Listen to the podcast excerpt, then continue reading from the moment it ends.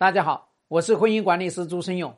有任何婚姻问题，点我的主页私信我，教你开战。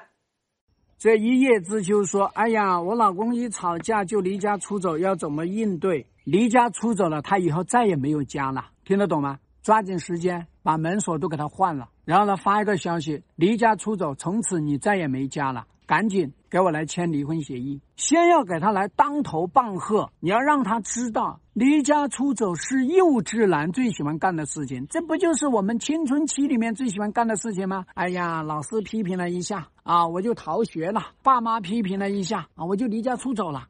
干嘛呀？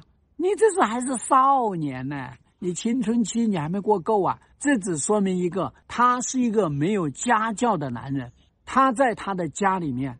就是这么被宠溺，就是这么被惯着，所以导致他不知道自我约束，遇到了问题，遇到了困难，他根本不去解决。那么同时也说明了一件问题，就是他是一个破罐子破摔的人，就老用这种吓唬人的方式，老用这种叫做烂的方式来去处理问题。我跟你讲，这种男人也是低价值男人，他不可能创造什么财富。他能创造什么呢？他为这个家庭能创造实际的这个 money 这个财富吗？他创造不了，经济上面他创造不了。他能够给孩子什么好的这个精神财富吗？创造不了。一个男人动不动就离家出走，说两句话就离家出走，这种男人对于孩子来说，那简直就是噩梦。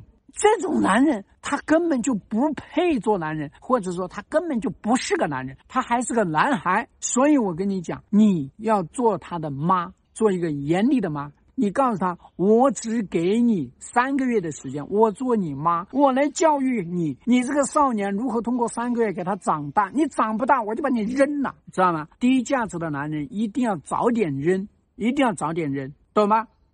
希望对你的婚姻有所帮助，更多婚姻细节私信我，要开战，请行动。